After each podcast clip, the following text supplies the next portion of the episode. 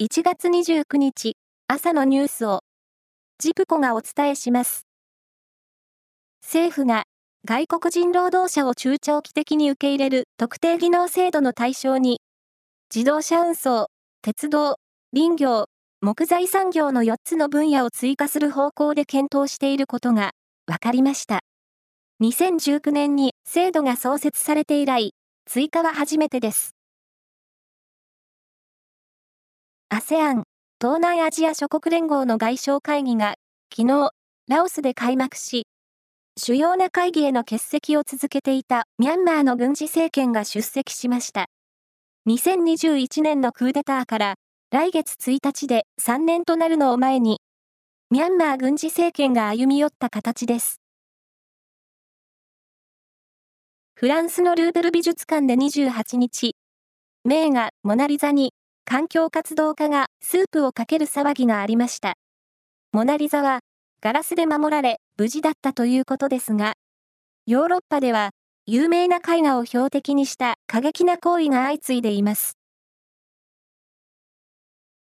女子マラソンの前田穂波選手が、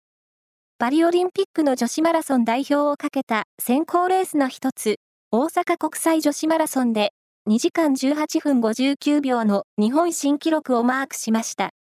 残る選考レースは3月の名古屋ビメンズマラソンで、前田選手より速いタイムの選手がいなければ、前田選手が代表に内定します。テニスの全豪オープンは昨日、メルボルンで男子シングルスの決勝が行われ、イタリアの22歳、ヤニク・シナー選手が四大大会で初めての優勝を果たしました。男子シングルスでイタリア勢の四大大会優勝は48年ぶりです。一方、女子ダブルスは台湾のシャ・シクビ選手とベルギーのエリーズ・メルテンス選手のペアが初優勝しました。大相撲初場所は昨日、千秋楽を迎え、